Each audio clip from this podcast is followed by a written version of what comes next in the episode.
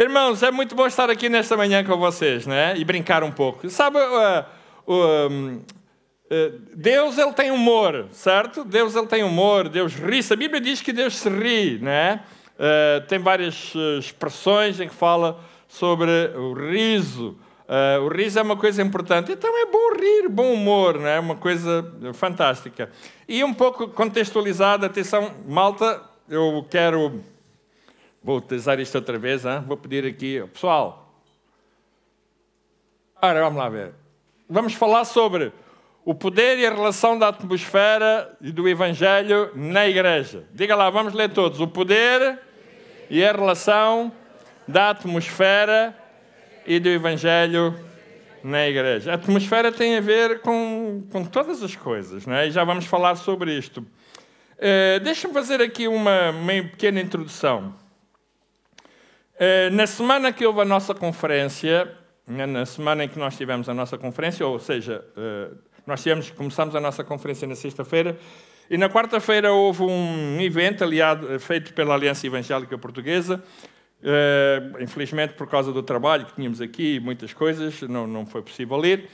Mas uh, houve uma reflexão que ali aconteceu e esteve que era sobre o contexto da igreja em Lisboa, eh, em Portugal, e tiveram vários convidados, eh, foi debates, etc. Pronto, e graças a Deus por esse tempo. E então eu tive acesso à intervenção de uma senhora professora da faculdade, eh, que é a doutora Helena Vilaça.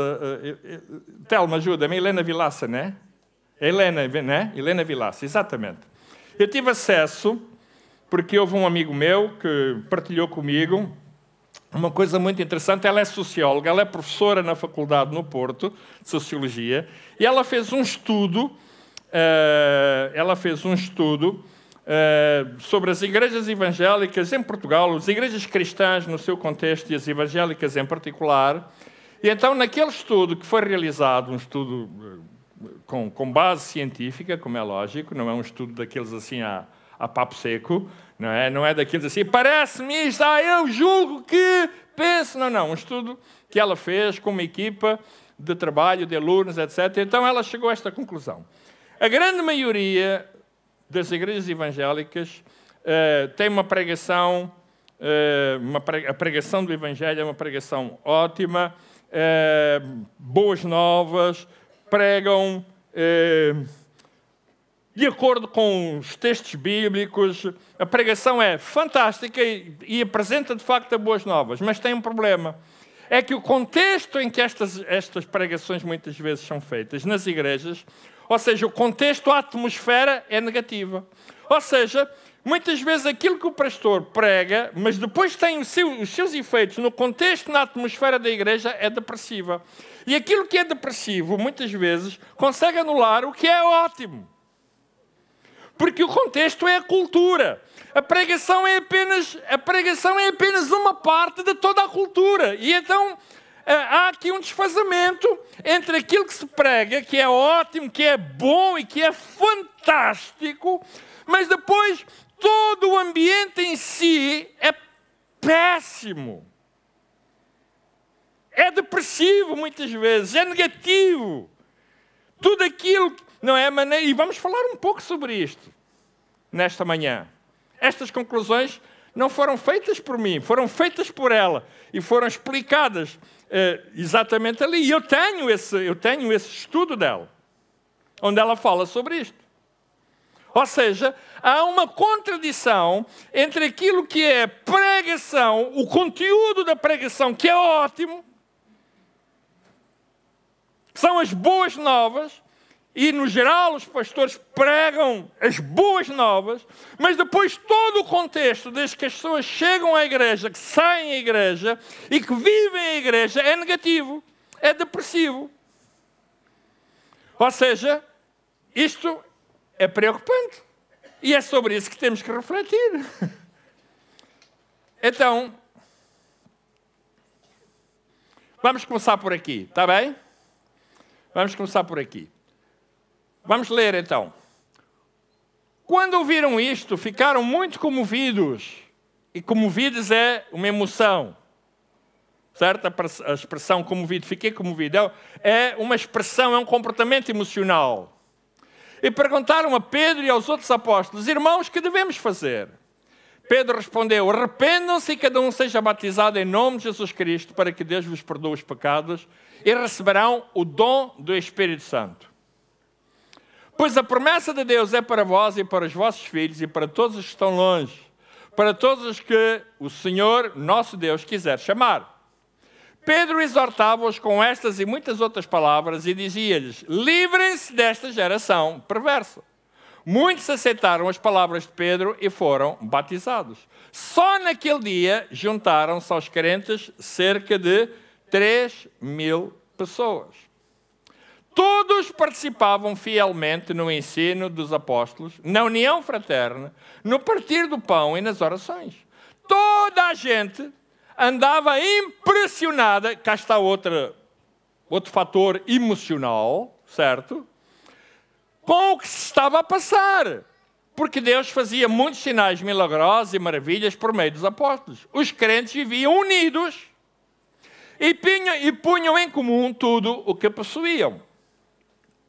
Vendiam as suas propriedades, assim como outros bens, e dividiam o dinheiro entre todos, de acordo com as necessidades de cada um. Reuniam-se diariamente no templo, partiam o pão, ora numa casa, ora noutra, comendo juntos Veja, com alegria e simplicidade. Outro comportamento emocional. De coração, simplicidade de coração, davam louvores a Deus, tinham a simpatia de todo o povo. Cada dia que passava, o Senhor aumentava o número dos que recebiam a salvação. Meus irmãos, neste texto, neste texto que nós acabamos de ler, nós podemos perceber não só o conteúdo ideológico daquela época e todos os pastores, todos os pastores, em todas a, toda a parte que leem eh, este texto, dizem assim, ah, eu gostava de ter assim uma igreja como esta. Fantástico. É o ideal de qualquer pastor. Qualquer pastor de uma igreja, o ideal é isto. Correto? É este contexto. Então, mas nesta passagem nós podemos perceber não só o conteúdo ideológico, aquilo que era, o que eles pensavam, o que eles queriam, o, o, o contexto teológico também da coisa, do, do ambiente em si, ao nível daquilo que eram as suas convicções, mas, sobretudo, aquilo que nós percebemos aqui também tem a ver com a atmosfera o ambiente criado e vivido naqueles dias. Olha, aqui neste texto está a dizer que eles reuniam-se diariamente no templo, uh, diz que partiam o pão ora numa casa, ora noutra, comiam juntos com alegria e simplicidade de coração, davam louvores a Deus, tinham a simpatia de todo o povo, certo? Cada dia que passava o Senhor aumentava o número dos que recebiam a salvação. Aqui estamos a falar claramente do contexto. Tem aqui os aspectos, olha, ali estão aspectos teológicos, né? tem aqui a ver, por exemplo, uh, o partir do pão, o que nós fizemos, não fizemos em casa, fizemos na igreja, eles também faziam no templo, tem a ver com louvor, etc. Mas tem a ver com a atmosfera criada, porque diz aqui assim que eles comiam juntos, comiam juntos, tinham comunhão, comiam juntos, com alegria, simplicidade de coração, davam louvores a Deus, havia a simpatia de todo o povo. Isto tem a ver com a atmosfera não só com os aspectos teológicos, não só com os aspectos ideológicos da coisa, mas também com o aspecto uh, da atmosfera, do ambiente em si. O ambiente era ótimo, era excelente. O autor desta carta, deste livro, aliás, transmite-nos não só os princípios e os conceitos básicos daquela altura, mas ele também passa para nós, porque está aqui o ambiente e a atmosfera da igreja naquela época. Certo? E esse ambiente, esse ambiente, ouça bem, esse ambiente facilitava a pregação do Evangelho. Diz ali assim: tinham, davam louvores a Deus, tinham a simpatia de todo o povo. Era, olha, para bem, tinham a simpatia de todo o povo. Fantástico. Aquilo que acontecia facilitava, o ambiente em si facilitava que o povo, ao bocado falamos de evangelismo, correto, ao bocado estávamos a falar de evangelismo, e é bom evangelizar. Eu tenho planos de evangelismo para esta igreja. Tenho planos, certo? Eu acho que é uma das áreas mais fracas da nossa igreja, é o evangelismo. Para mim, do meu ponto de vista, enquanto pastor, ao avaliar, não é? é uma das áreas mais fracas. E eu tenho planos de evangelismo. Que bom terem falado de evangelismo, ótimo, fantástico. Mas vocês sabem, o melhor evangelismo que pode ser feito é aquele que está aqui assim. Vamos ler todos, vamos lá ler aqui. Leiam comigo. Tinham a simpatia de todo o povo. É o melhor ambiente. Ouça, ouça. Eles ali não, não foi preciso saírem à rua, correto, para ir evangelizar, para ir distribuir folhetos. Não foi preciso redes sociais, porque não as havia. Mas aqui diz que por causa de todo o ambiente, este e aquele que já lemos anteriormente, diz que eles tinham a simpatia de todo o. Está a ler, leiam lá comigo. Tinham a simpatia de todo o povo. E sabe, por causa disso, diz que cada dia que passava, o Senhor aumentava o número dos que recebiam a salvação. É, ouça, o ambiente em si, o ambiente em si é atrativo das pessoas. As pessoas gostam de ir aonde há uma boa atmosfera. Uma boa atmosfera é simpática. Alô? Ouça. Há pessoas que dizem, ah, irmão, onde há o poder de Deus? Onde há... Não, ali não está a falar que havia poder nenhum. Qual poder? Aqui está a dizer que eles davam louvores a Deus e tinham a simpatia de todo o povo. Nós espiritualizamos muitas coisas, arranjamos unção é, e é, coisas, e os milagres e tal. É verdade, os milagres. Vocês sabem, na nossa igreja há muitos milagres, há milagres de vidas transformadas, pessoas que têm coisas extraordinárias. Irmãos, eu, eu à medida que vou conhecendo aqui irmãos e tenho vindo a conhecer, a falar um a um com eles, eles têm milagres extraordinários da vida deles, fantásticos. Eu há dia estava a falar aqui com uma irmã ela estava-me a contar a sua vida e disse: Epá, é, tu tens de contar isto um dia, como testemunho, para glorificar o Senhor. Fantástico. Milagre. Nós às vezes pensamos que o milagre é só uma pessoa, um cego, ou pensamos só que, uma, que uma, um milagre é uma pessoa. Não, mas uma maravilha, uma vida transformada é uma maravilha. Nem todas as pessoas têm a oportunidade de dizer que Deus transformou as suas vidas. Alô? Uma maravilha, é ou não é, irmãos? Uma maravilha. certo? Pessoas que se afastaram do Evangelho, pessoas que tiveram, conheceram Jesus nas suas vidas, tiveram, afastaram-se, tiveram vidas miseráveis, voltaram, arrependeram-se, mudaram as suas vidas, servem ao Senhor, é uma maravilha. Alô?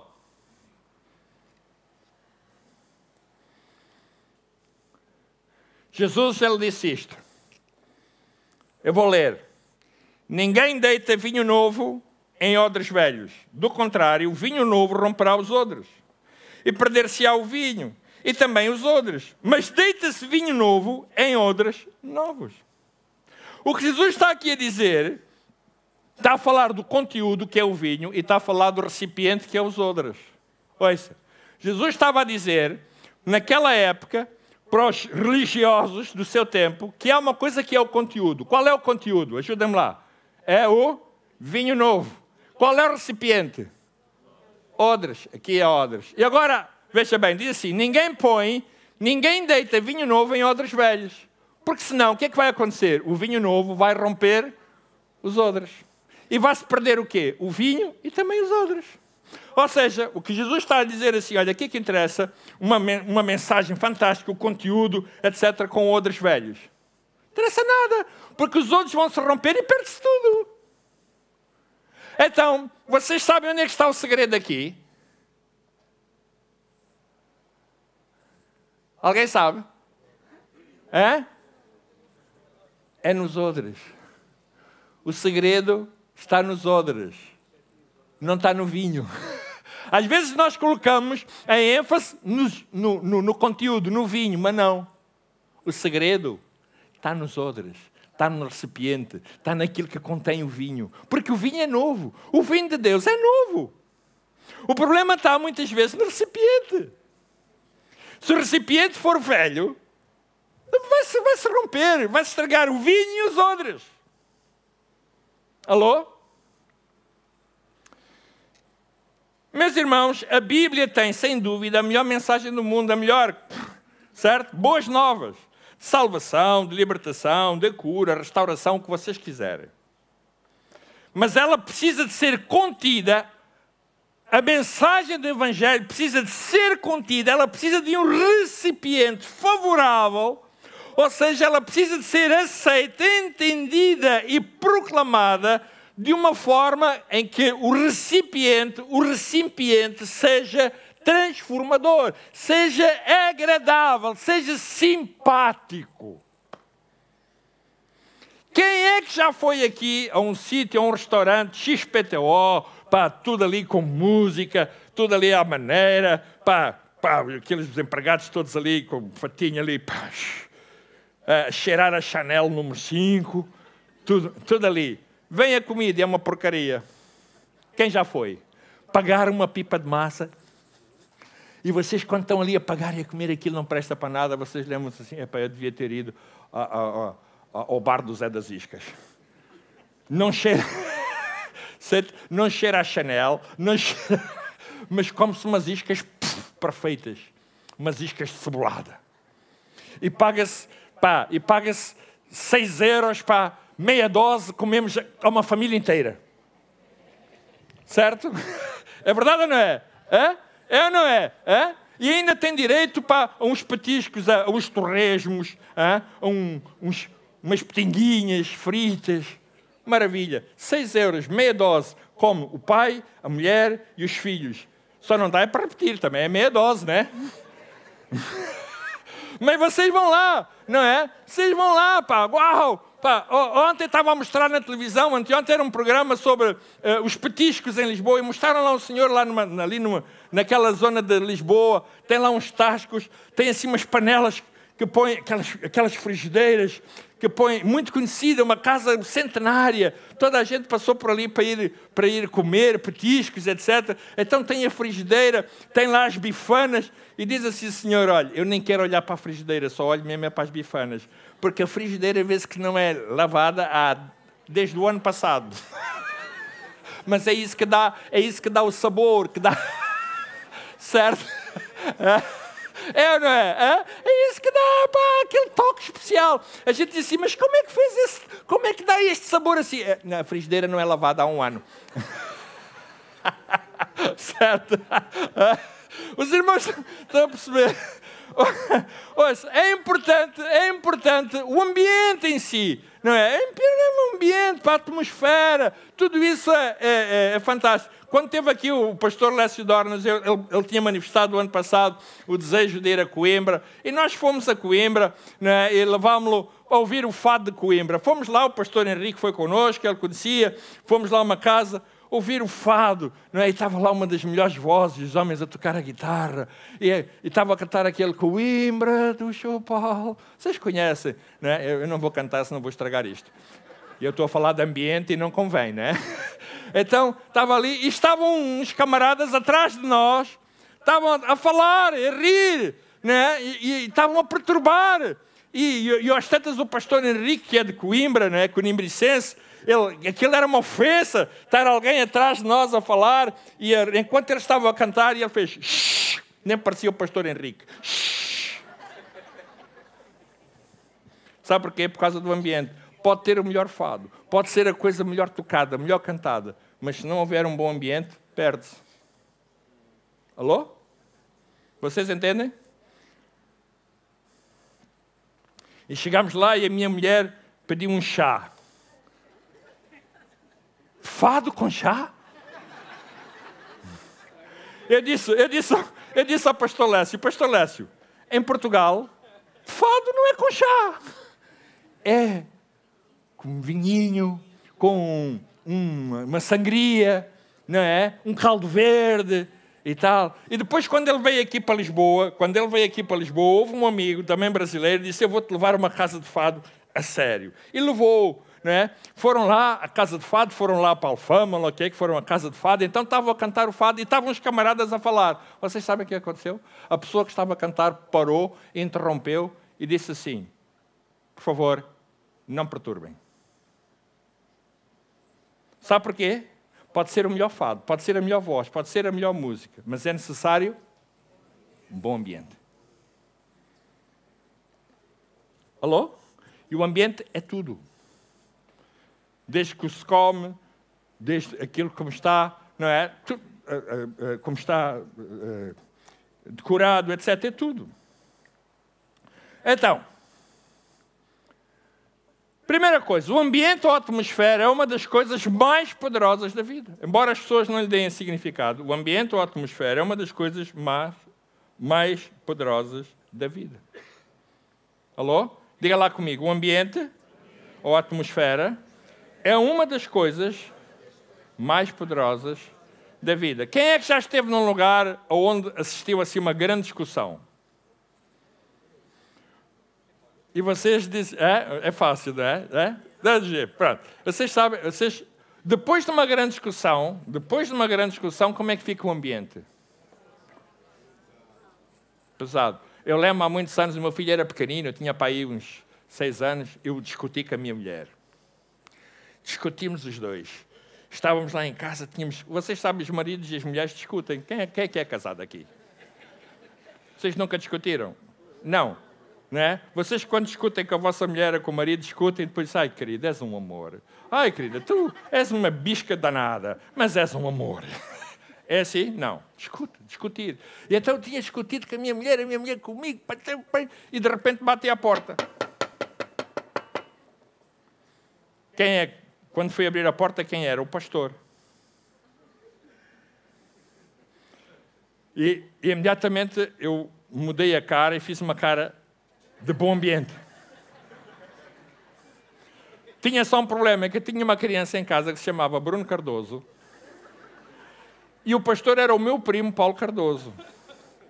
E assim que abre a porta e o meu primo entra, o meu filho, que era um bufo,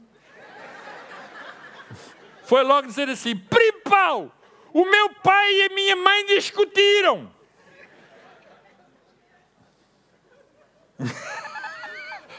certo? Denunciante. Vocês sabem que as crianças são assim, não é? Um bom ambiente, um mau ambiente. Um bom ambiente, nota-se. Epá, aqui é um mau ambiente, não gostei. Olha, não gostei do ambiente, sinceramente eu não gostei disto. O ambiente estava tenso, estava pesado, epá, olha, era um ambiente muito formal, era um ambiente, epá, as pessoas não estavam à vontade. Olha, pode, ter, pode ser uma coisa ótima, mas epá, o ambiente pff, não presta. Ou então dizer, epá, o ambiente era muito bom, olha, boa onda, fixe, não é?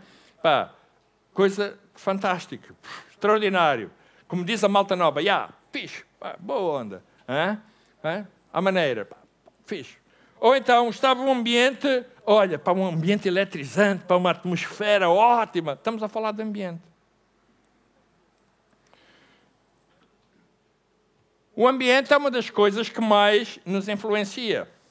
Deixe-me ser franco. Quantos de vocês já foram a um sítio, uh, um, um, sei lá, imaginemos, uh, imaginemos que vocês vão, uh, estão uma situação pesada na vossa vida, mas vocês uh, veem um programa de televisão cómico, etc., e, e às tantas vocês, aquele programa faz-vos sair de vocês mesmos, faz-vos rir, vai aliviar um pouco o ambiente. Alguém vai ao cinema para gostar, epá, olha, eu precisava mesmo disto. Olha, ou um passeio, né? um passeio, as coisas não estão a correr bem na vossa vida e vocês vão fazer um passeio, vão tirar um período de férias e dizer, uau, fixe que bom, olha, gostei muito de fazer isto. Tem a ver com o ambiente.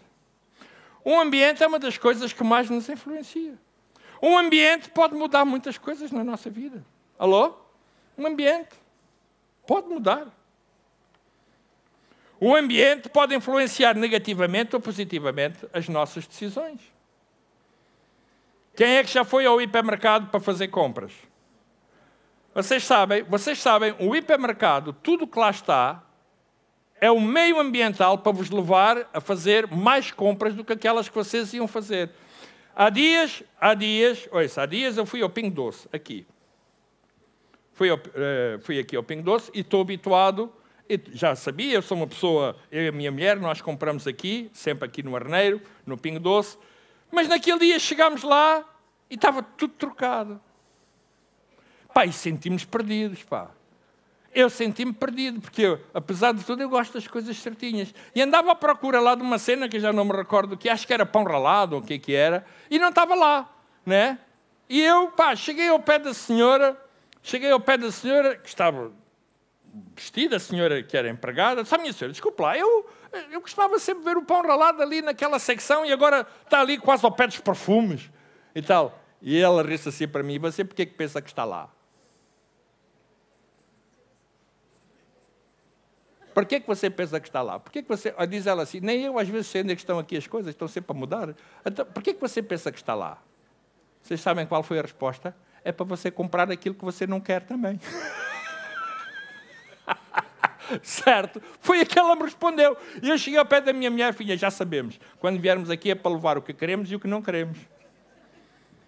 É assim não é? Vocês já repararam que quando entram em qualquer hipermercado em qualquer hipermercado, à vossa direita ou à vossa esquerda, vocês têm sempre uma secção de crianças. Com brinquedos, com jogos. Para que, que está lá? Isso eles nunca mudam. Para que, que está lá? Sabem para quê? Eu explico-vos. É que quem tem crianças vai começar a berrar ali até você fazer as compras e você vai ficar tão farta da criança das duas, uma vai embora ou compra o que ela quer. Está lá por uma razão, tem a ver com o ambiente. Certo? Com o que você vê, com o que você. Tudo aquilo é volta, é, tem a ver com o ambiente. O ambiente é uma das coisas que mais nos influencia. Todos nós já percebemos isso. Os recintos desportivos têm ambiente. Às vezes é péssimo.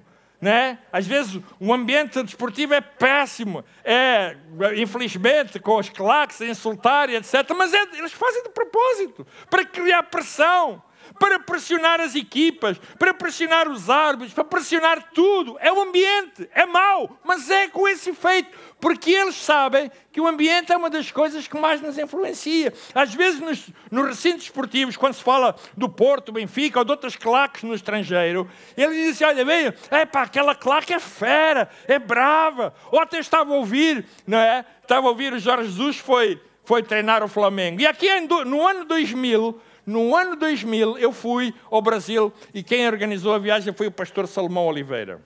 E fui mais aqui o pastor Danilo. Lembras, Danilo? Tu ainda pastoreavas a ação bíblica na altura? Fomos vários pastores.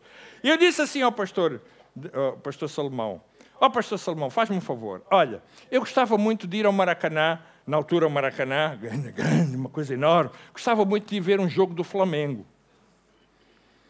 E ele levou-nos, lembra-se, Danilo? Fomos ao... E eu disse assim, mas ainda quero mais um desejo. Eu quero ficar mesmo ao pé da claque do Flamengo.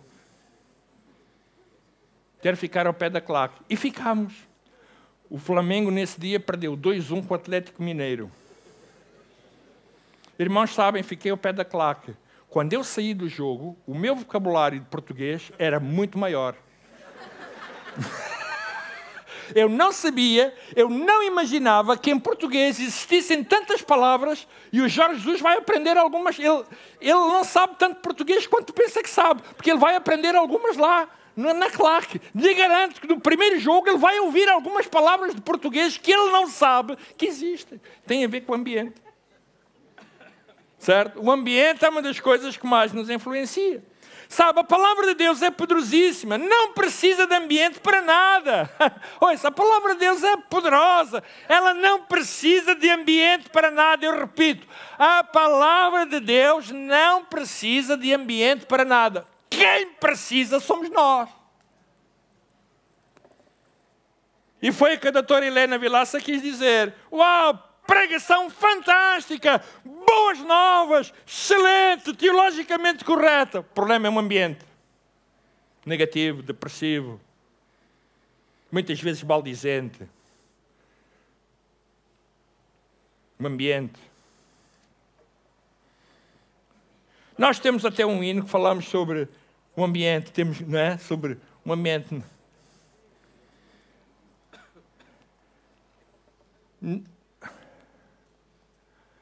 Ponto 3. Temos que criar um ambiente digno da mensagem que temos. Quem é que cria? Nós. Eu vou repetir. Temos que criar, leia lá comigo, agora vou virar para aqui. Leia lá comigo. 3. Temos que criar um ambiente digno da mensagem que temos. Certo? A mensagem que temos é, diga lá comigo, é poderosíssima. Diga lá, é poderosíssima. É extraordinária. É fantástica. Mas quem tem que criar um ambiente para essa mensagem, quem é? Não é Deus. Somos nós. Alô?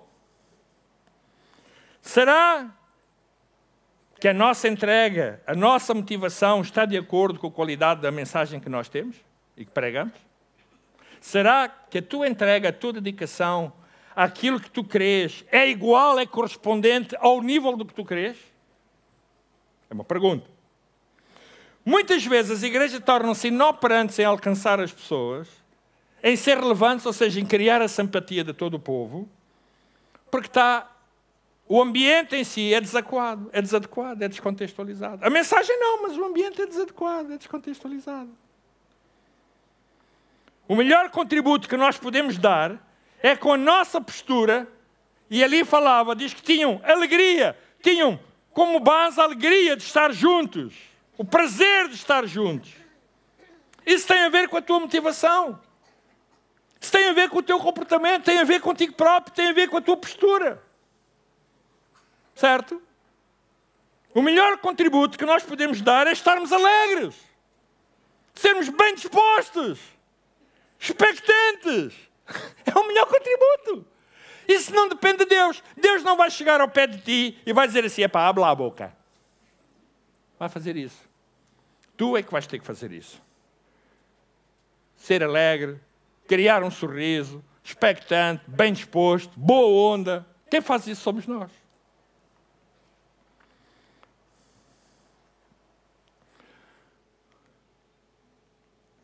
Não. Aqui. Leia lá comigo. Nós somos a expressão viva da palavra de Deus.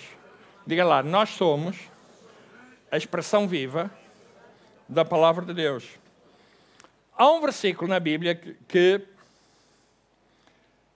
que diz assim: Vós sois, leia lá comigo, vós sois a nossa carta, escrita em nossos corações, conhecida e lida por todos os homens.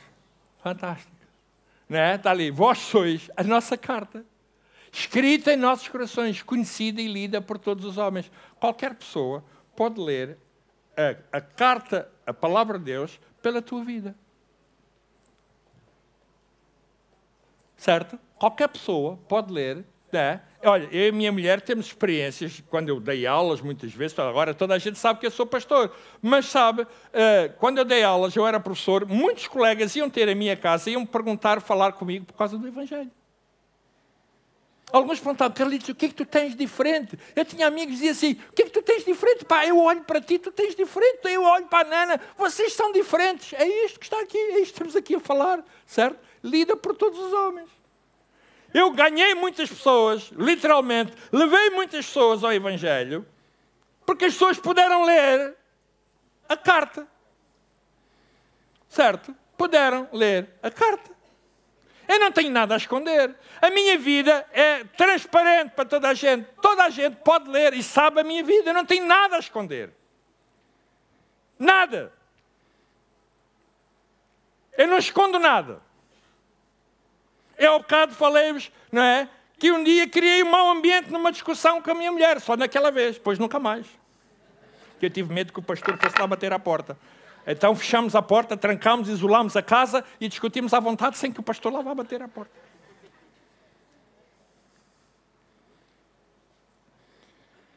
Vós sois a nossa carta, escrita em nossos corações, conhecida e lida por todos os homens.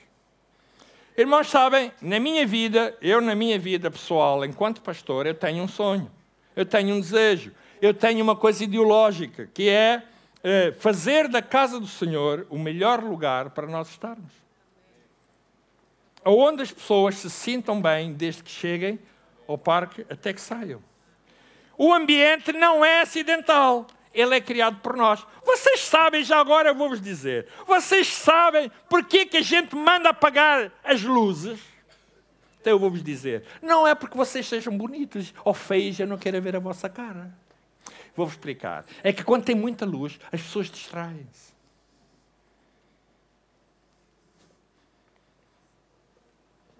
Alô? As pessoas distraem. Sabe, às vezes nós tínhamos muita luz, estava tudo cheio de luz. As pessoas sentavam-se atrás, passavam a ir à casa de banho. Mas a outra. E levantava-se e, e, e, vinha um menino dos pequeninos que estava aí no corredor e os que estavam na fila. É, é, é, é ou não é? É? Certo? Passava e a luz. E passava um e ficavam lá atrás a conversar. Assim tapámos tudo, pusemos tudo escuro, bom ambiente. Há dias chegou aqui uh, pastor Rubinho Pirola, que muitos de vocês, vocês conhecem, esteve aqui, veio visitar, veio aqui ver as instalações, ele e a esposa. Chegou aqui, nós mostramos, ele disse assim, uau! Porque ele conheceu isto antes. Ele disse, Carlitos, uau! Está uma atmosfera muito acolhedora. Não tinha ninguém. Está, uau! Que bom ambiente está-se aqui. Uau! Fantástico. Alô? Vocês sabem por que, pomos ali os versículos? Porque há muitas versões hoje. Há a versão para o gato, para o, gato, para o cão, para o adolescente, para o velho, para os 80 anos, para os 90, para o comerciante, para o cabeleireiro. Há a Bíblia para o, para, para, o ciclista, para o motociclista. Há a Bíblia para o corredor. Há a Bíblia, até para o defunto há a Bíblia. Então toda a gente abre a Bíblia onde quer. Certo? Só causa confusão. Assim todos lemos por. Hã? é que vocês sabem que muitas vezes nós crentes queremos uma igreja dentro da expectativa que nós idealizamos. Nós não pensamos nos outros, nós estamos a pensar em nós. Eu lembro-me, eu lembro quando eu, no meu tempo, no meu tempo que eu ia à igreja, aquele tempo, Paulo João, eu sou do tempo que eu ia à igreja e eu era descrente. Ouça, eu sou do tempo em que eu era descrente. Eu estou a falar, eu já tenho 63 anos, vou fazer brevemente 64. Não se esqueçam da prenda. Eu depois digo-vos a altura quando se aproximar. É só para ir treinando, está bem? E então eu lembro-me, eu lembro-me lá em Angola, os meus tios, os meus primos e outros iam à igreja, certo? E eu entrava na igreja e sentia-me um ET eu sentia-me um ET. Olha, porque eles punham-se de pé, sentavam-se, ajoelhavam-se, né? e eu olhava para aquilo e ficava. Uh, eu não sabia nem como. E depois cantavam, e, e depois pagavam, os meus primos pagavam no inário e punham assim, sentavam-se assim, pagavam no inário e punham assim para eu ver o inário. E eu, claro, se eles estavam por inário, eu também ia cantar. Né? E depois era a Bíblia. Está aqui, aqui a Bíblia. E, e, pronto, até aí está tudo bem. Quando chegava a altura do apelo, uh, o único descrente que lá estava era eu. O único. E o pastor era assim: se temos aqui alguém descrente, se temos. E olhar para mim. Se por acaso há aqui alguém descrente, faça o favor de levantar o braço para receber Jesus. Se temos aqui alguém descrente, e eu, cabeça baixa, cheio de vergonha. Se temos aqui alguém, era o único. Ficava cinco minutos do apelo, era para mim. Eu era uma pessoa importante. Cinco. Sentia-me boé mal. Eu e os outros. Os meus pais detestavam ir à igreja por causa disto. Se temos, eram os únicos, não é? Até porque eram os únicos que não tinham a Bíblia, olhava-se para eles, não tinham Bíblia, ficavam e eles topavam quem era. Oh, se temos aqui alguém que ainda, que ainda não recebeu Jesus, olha, se quer receber, levanta o braço. E o pessoal ficava todo encolhido. E alguns levantavam o braço, e agora venham, nossa, né? e agora venham à frente. E o pessoal ia todo encolhido. Ok? Sabem? Resultou, dizem alguns, sim, odre velho. Mas precisamos de odres novos. E numa altura em que cada vez menos as pessoas gostam de ser expostas, porque vivemos numa época em que as pessoas não gostam de ser expostas, E até é proibido por lei as pessoas serem expostas, como vocês sabem. Vocês sabem isso? Vocês sabem que as pessoas não podem ser expostas. Precisamos de ter cuidado. Precisamos ser mais reservados. Porque senão aquilo que estamos a dizer às pessoas é não venho. Eu falei com o pastor Lécio Dornas, eu e a minha mulher, quando fomos a Coimbra, com o pastor Henrique, e ele disse-nos assim: vocês sabem, nos Estados Unidos da América, as únicas igrejas que fazem apelo às pessoas são as igrejas brasileiras. Mas ninguém faz. Ninguém faz. Perguntam, dão a oportunidade das pessoas decidirem, mas depois as pessoas fazem as suas escolhas. Mas ninguém faz. E nós fazemos, ótimo, mas não temos que expor as pessoas, não temos que pressionar as pessoas. Tem a ver com o ambiente. Ou seja, estamos a pensar nos outros, eu não estou a pensar em mim. Há pessoas que ah, pastor, ah, já há tanto tempo que não fazemos o apelo, e qual é o seu problema? Você quer receber Jesus? Se quer, eu faço. Quantos crentes estão aqui para receber Jesus? Faz favor, agora mesmo, levante o seu braço. Já reparou? Já viu? O apelo não é para si, é para os outros. Tem a ver com o ambiente que nós criamos para dar a oportunidade das pessoas estarem serenamente, sentirem-se bem e poderem cá voltar. Porque ela pode não decidir nesse dia, mas pode vir aqui muitas vezes, mas não quer ser exposta. Temos aqui muitas situações. Certo? Muitas. Mas há mesmo muitas.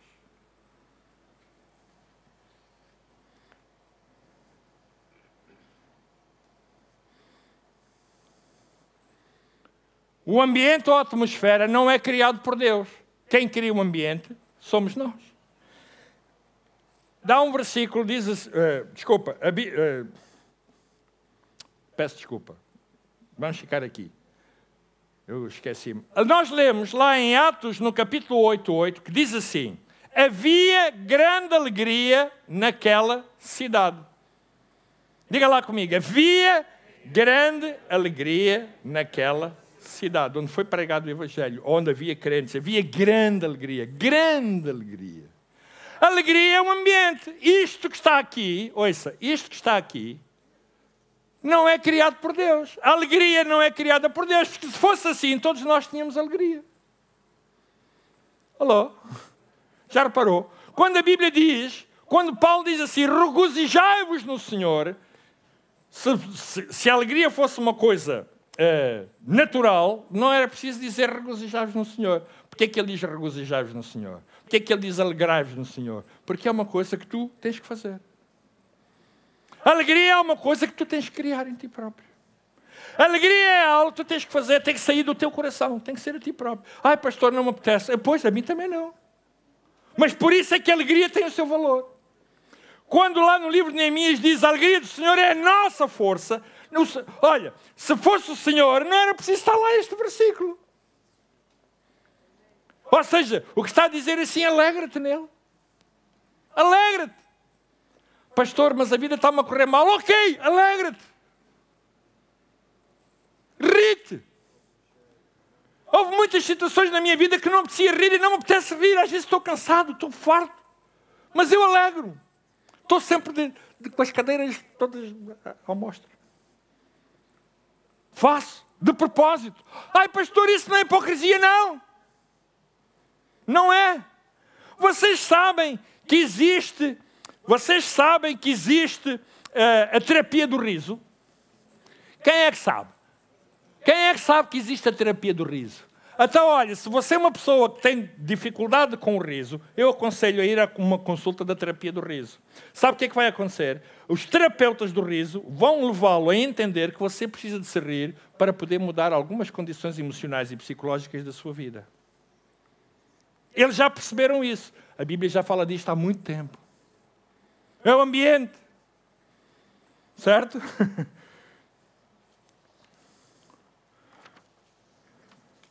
Nós gostamos muitas vezes, não é? De espiritualizar as coisas, da unção e do de Deus, do poder. Vocês sabem, há três expressões de ambiente no nosso meio. Três expressões. Em primeiro lugar, deixe-me dizer assim: Deus está sempre conosco. Claro que está onde estiverem dois ou três reunidos no seu nome, Aí estou eu no meio de vós. Claro que sim. Não há dúvidas. Alguém tem dúvidas sobre isso? Não. Claro que não. Mas estamos a falar de ambiente, nós não estamos a falar da presença de Deus. A, presença de Deus é sempre na nossa vida. Quer haja bom ambiente, quer haja mau ambiente, não é isso estamos a falar. Nós estamos a falar de criarmos um ambiente favorável para que Deus se possa agir e as, e as pessoas possam perceber que, de facto, há ganhar a simpatia das pessoas. Nós não estamos aqui por causa de nós mesmos. Então vamos falar disto. Em primeiro lugar, nós temos aqui, há três tipos de ambiente no nosso meio. Um ambiente físico, que é criado por coisas materiais. Um ambiente social, que é criado por pessoas. E um ambiente espiritual, que é a atmosfera de fé. Três. Aqui, hoje, agora, agora neste momento, aqui, vamos falar sobre elas. O ambiente físico é criado por coisas materiais. Olha, a luz ambiente. Vocês sabem por que, isto existe assim? Por que, que isto está assim? Porque a gente acordou um dia mal disposto e disse, hoje vamos chatear os irmãos. Vamos pôr ali a luz, vamos tirar ali a luz, vamos pôr ali. Não. Vou explicar. Porque em, em matéria de comunicação está provado que onde está o foco de luz é onde está a atenção das pessoas. Alô? Vocês sabiam? Por isso é que vocês hoje veem nas grandes conferências, os grandes auditórios, todo o foco está ali. Por quê? Por causa da atenção das pessoas. Se vocês forem a qualquer lugar, vocês vão encontrar os focos ali. Porque é aqui, é aqui que muitas vezes está o foco. Então é um ambiente que é criado, tem a ver, é um ambiente material, é um ambiente físico. É criado por coisas materiais. A decoração.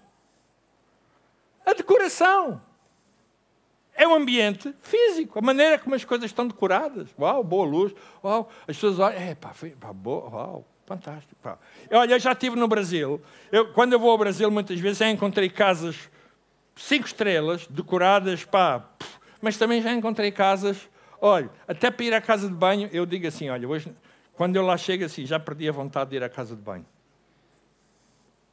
Quem é que gosta de ir a uma casa de banho limpa e asseada?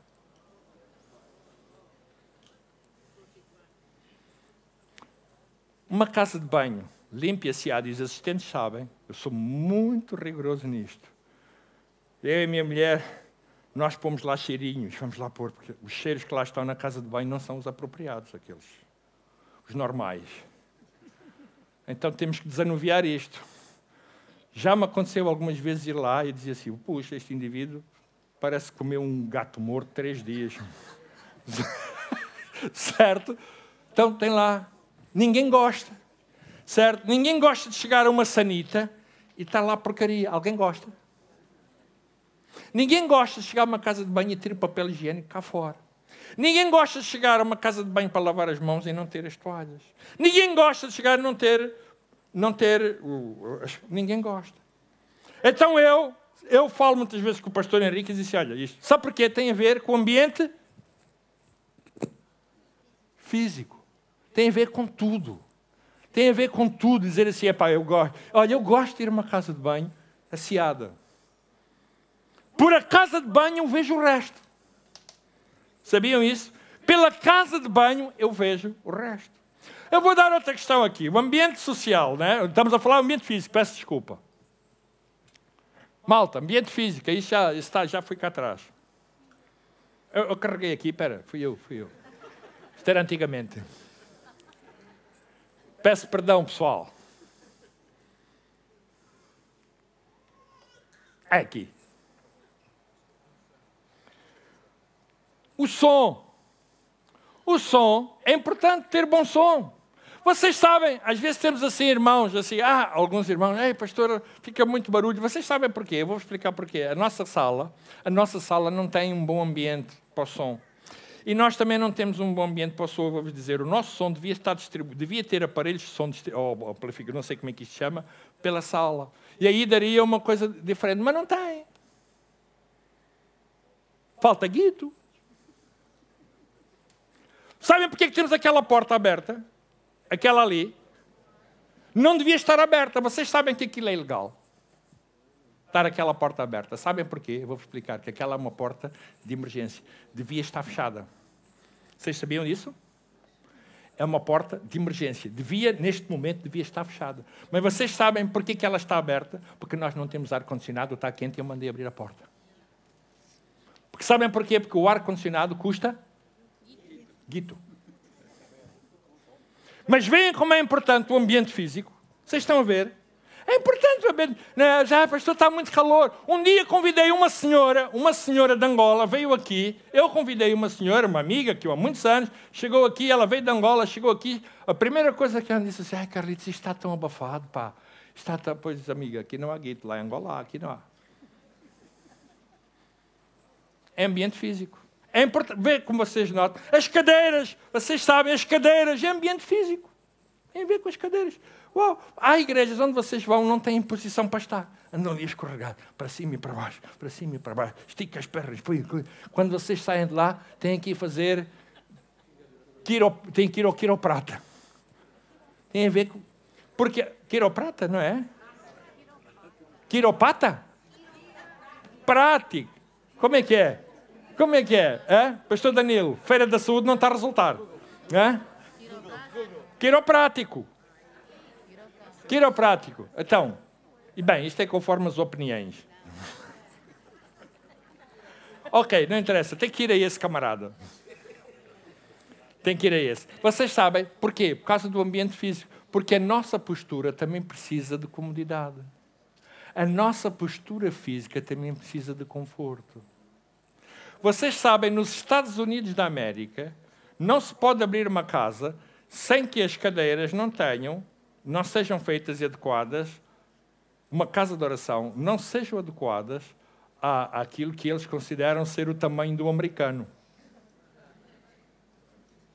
Não, vocês sabem, uma casa de oração nos Estados Unidos da América não pode ser aberta sem um parque de estacionamento. Claro, não é possível, não deixo. Tem a ver com o ambiente físico. Agora vamos falar no ambiente social. Certo? O ambiente social. O que é o ambiente social? O ambiente social tem a ver com os nossos relacionamentos.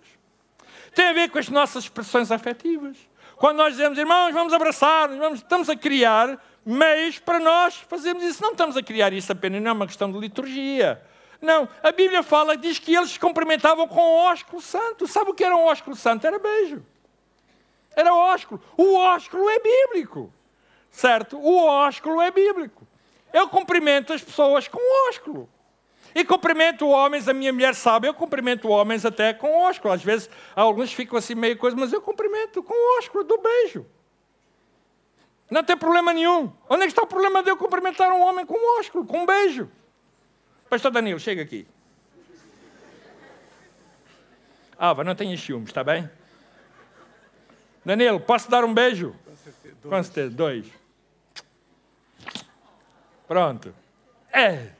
Chega. Já ganhaste o dia, hein? É beijo ungido esse, né? Qual é o problema?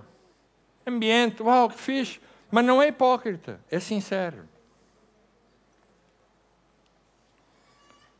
Esta atmosfera é fundamental para a criação do ambiente, tem a ver com a nossa postura, tem a ver com os nossos afetos, tem a ver com o calor humano que nós criamos. Não é ser hipócrita, não é isso. Porque há pessoas que também são hipócritas e não dão nada.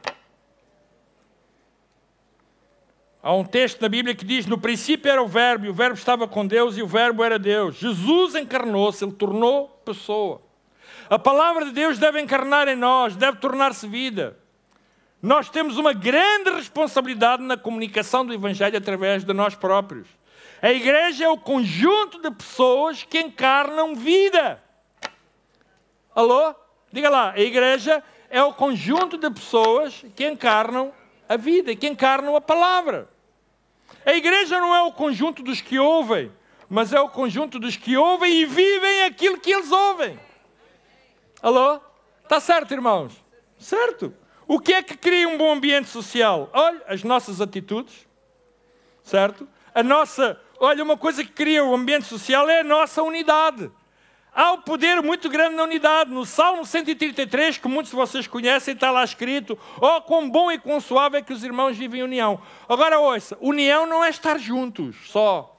União tem a ver com o propósito no coração. Porque há pessoas que estão juntas, mas não estão em união. Há pessoas que estão juntas. Ouça, às vezes há pessoas que chegam ao pé de mim e dizem-me assim: eu conheço pastores, líderes, e assim, ah, eu não gosto muito de igrejas grandes, é muita gente, não há união. Pois olha, vou-te dizer uma coisa: eu já estive em igrejas pequenas, foi o sítio mais putriqueiro onde eu já estive. Toda a gente sabia até o papel higiênico que a pessoa usava, o outro. Terrível. Igrejas com 40 pessoas e toda a gente sabe de tudo. Quando foste ao barbeiro, quem é o barbeiro, quem não é o barbeiro, quem não quer, o que tu fizeste, o que tu não fizeste, o que tu comes, o que tu não comes, o que isto, aquilo. Terrível! A união não é isso. A união é nós estarmos juntos nos nossos valores, no nosso propósito. União não é eu saber a vida deste para o criticar. Isso não é união. Isso é putriquice. Isso é fofoquice saber a vida dos outros, para criticar, para falar deste e daquele. Não, irmãos, isso não é união. União não é só estarmos juntos, união é estarmos de coração, unidos num só propósito. Certo? É estarmos unidos, isso é que é união, isso é que é unidade. E a Bíblia diz: ó, oh, quão bom e quão suave que os irmãos estejam em união. Não é de estarmos juntos, é estarmos em união. Diz que eles andavam de casa em casa a partir o pão, estavam juntos, estavam juntos na alegria, no gozo de partir o pão, na comunhão. Por isso nós falamos da comunhão, dos pequenos grupos. Isso é união, para é, é desenvolver, fortalecer a união, a unidade. Alô, irmãos? Crescermos juntos.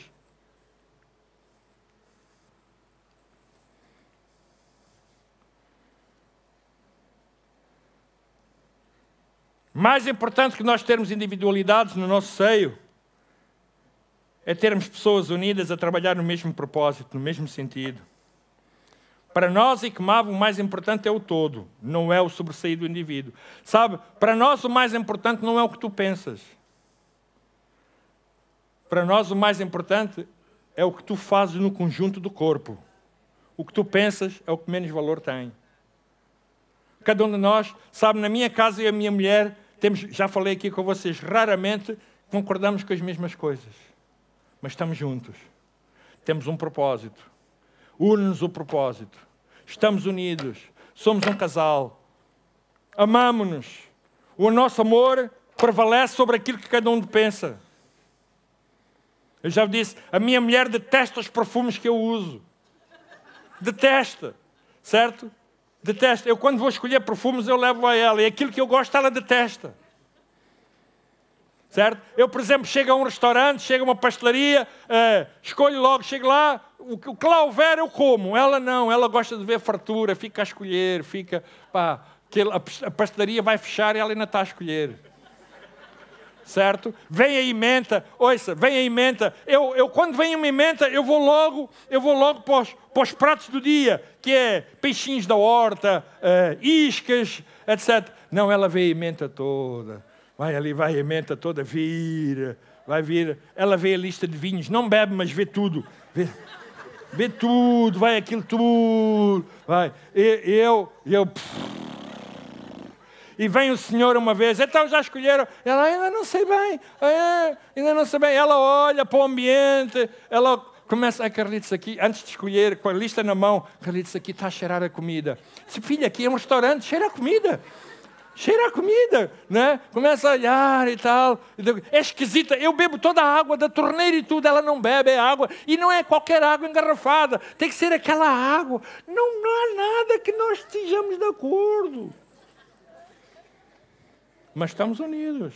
Amamos-nos, temos um propósito, caminhamos juntos, estamos na mesma direção, vai maturar até o fim. Certo? Vocês entendem? Unidade, união é isto. União não é uma coisa frágil, não é uma coisa que só quando nós concordamos. Então, e quando tu discordares, como é que tu fazes? Vais embora? As igrejas muitas vezes é feita de gente assim, tal e qual como no casamento. Eles pensam assim, aí ah, eu discordo, vamos embora, bye bye, tchau, tchau. Não, querido, o que tu pensas é o menos importante. O importante é estarmos todos no mesmo propósito. Vocês sabem, há coisas que, há coisas é, que nós não gostamos na vida.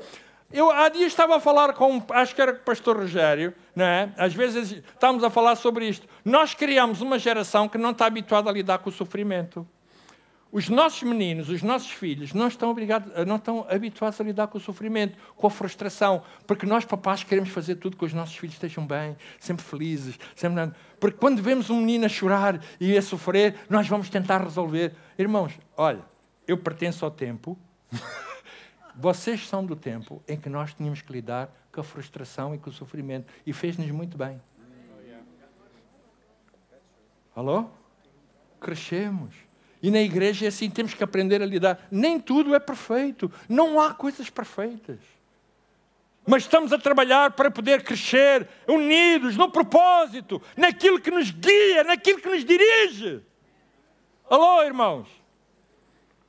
Hoje qualquer pessoa, ah, isso, aquilo, ah, assim, assado. Nós vivemos numa competição terrível com as igrejas de grande mediatismo. Ouça bem, as igrejas de grande mediatismo. É o Elevation Church, é o Bethel Church, é a Hillsong Church. E depois temos a ICMAB.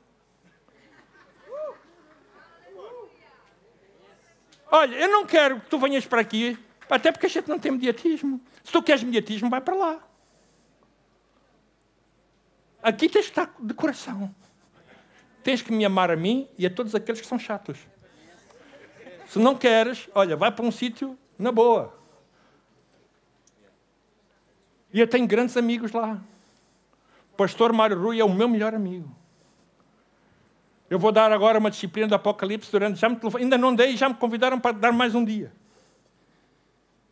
Grande amigo meu. Melhor. Falamos todas as semanas. Todas as semanas, duas vezes, três vezes por semana, nós ligamos. Quer ele esteja fora, aquele muito amigo. Mas eu, é uma igreja mediática. Eu conheço pessoas, eu já tive pessoas que telefonaram para a minha casa a dizer assim: Ai, Pastor Carlos, por acaso pode-me pôr em contacto com o pastor Mário Rui da Hillsong? Disse, Mas porquê? Estou cá eu. O que é que ele tem que eu não tenha? Telefona para mim para eu pôr em contacto. Ganda lata. Sai, dou-lhe a direção. Vai à procura. Que é cunha? Vocês, vocês estão a entender? Não. Não. E, pá, e passamos o ano juntos, somos amigos, grandes amigos de coração, o meu melhor amigo. Passamos o ano juntos, estamos todas as semanas juntos, Falamos, telefone. Às vezes ficamos ao telefone. Ah, sim. Fica assim, 30 segundos, sem falar. Mas olha, a amizade é fantástica. A amizade permite até perceber o silêncio dos outros.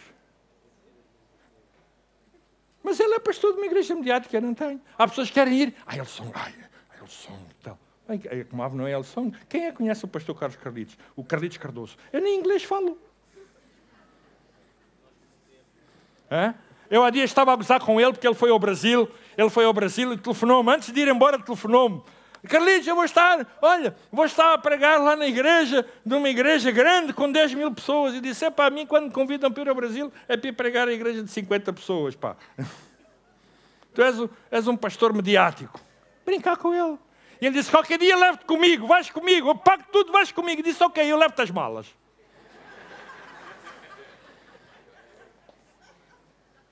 Não. Mas nós, irmãos, quem está aqui, quem está aqui, está porque gosta, porque ama. Porque ama. Porque é do coração. Não é porque está aqui o A, B ou C ali, tem, aquele. Não, não, não, é do coração. Isso é, tem a ver com o ambiente social. E por último, o ambiente espiritual. Tem a ver com a atmosfera de fé. Nós estamos aqui a falar de expectativa. Nós estamos aqui a falar de um ambiente fantástico. O que é que tu esperas? Se tu vens para aqui porque isto é uma coisa chata, olha, então vou-te dizer, estás mal. Jesus não fez muitos milagres em Nazaré, diz que por causa da incredulidade deles. Expectativa de fé eleva tudo aquilo que tu podes receber de Deus. Uma expectativa de fé liberta o poder de Deus, certo? Uma expectativa de fé liberta o poder de Deus. Diz que Jesus não fez muitos milagres por causa da incredulidade de Deus. Jesus não fez. Não foi que ele não quisesse Ouça, não foi que ele não quisesse, porque ele fez milagres em todo lado. Mas diz que lá em Nazaré não pôde fazer, diz, não fez muitos milagres por causa, esta é a razão da incredulidade deles. E eles eram o povo de Deus, mas o ambiente em si era um ambiente pá, depressivo, era um ambiente de crítica, era um ambiente de maldicência. Não é este, diziam eles, não é este o filho de José, o carpinteiro, e de Maria e dos seus irmãos, não é este. Desvalorizar. Quem é este? Quem é este? Não pôde fazer, não fez. Uma expectativa de fé liberta o poder de Deus para transformar, para curar, para libertar, para dar vida e para salvar. Acredite, irmãos, que na nossa, quando nós louvamos a Deus, como vamos fazer agora, quando nós cantamos, quando nós oramos, quando nós lemos a palavra, quando nós estamos aqui juntos, uau, isso tem poder para trazer cura, libertação às pessoas, restauração. Se tu estás doente, olha, tu podes receber cura agora mesmo. Tu podes receber cura enquanto a palavra de Deus é pregada com fé. Tu podes receber cura quando nós oramos. Tu podes receber cura em qualquer momento, a partir do momento que tu entres ou sais. Tu podes receber cura. Podes encontrar aquilo que tu precisas na tua vida. Alô? Vamos ficar de pé. Eu